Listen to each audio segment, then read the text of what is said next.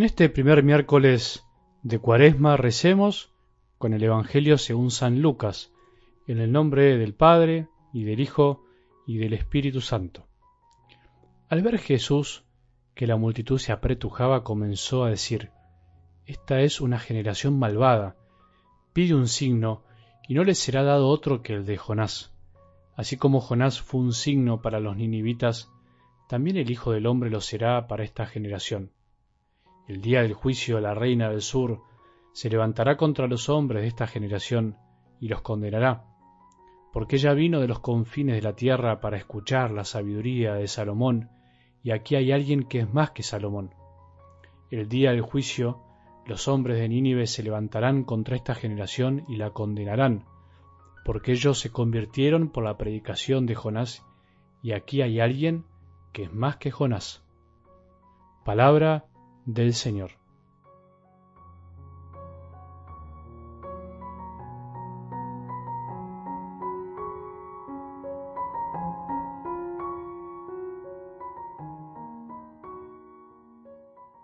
El demonio nos tienta, nos prueba siempre, pero especialmente cuando estamos más vulnerables.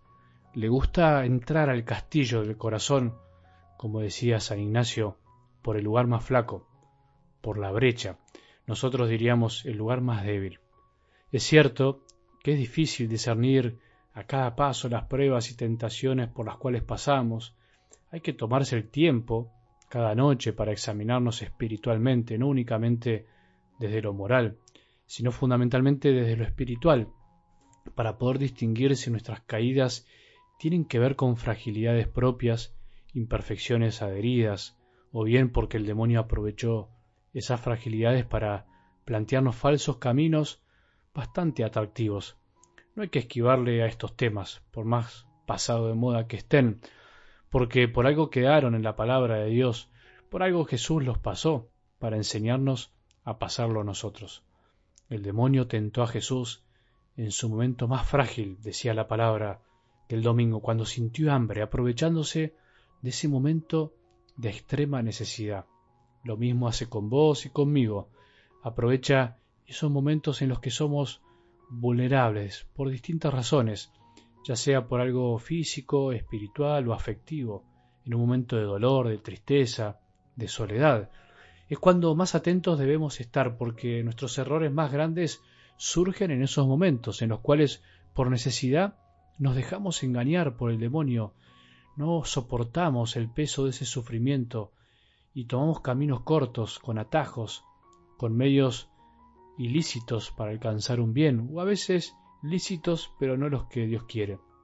Debemos serenarnos y contestar siempre con la palabra de Dios, como hizo Jesús.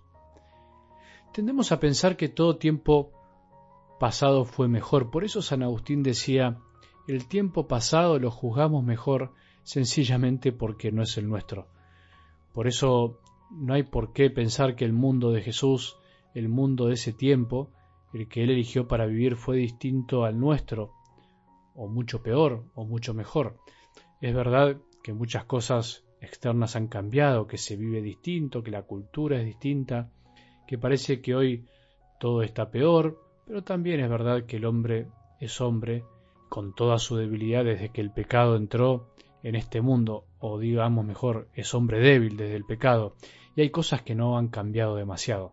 Por ejemplo, las debilidades en general son las mismas, aunque se van expresando de modo diferente. Por eso cuando en algo del Evangelio de hoy escuchamos que la gente pedía un signo, o sea, pedía una especie de certificación para comprobar quién era Jesús, no es muy distinto a lo que también pasa hoy cuando muchos de nosotros y tanta gente dentro de la Iglesia necesitamos todavía signos maravillosos para creer, para asegurarnos que las cosas son como nos dicen, como nos dijeron.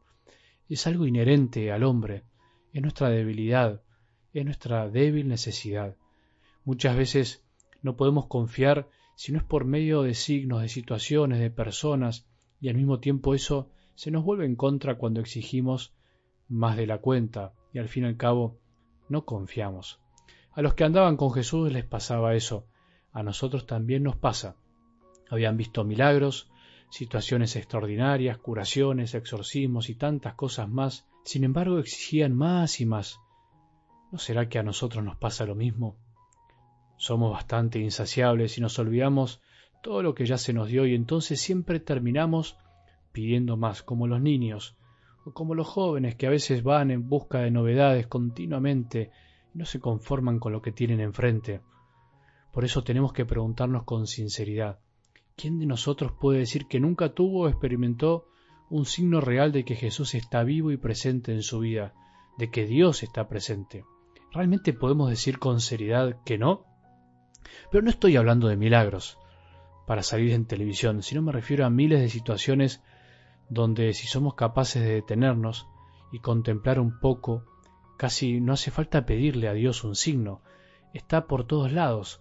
Jesús hoy les dice a los que lo apretujaban y a nosotros, el signo que necesitan y que les daré para siempre es mi resurrección. Ese es el signo de Jonás.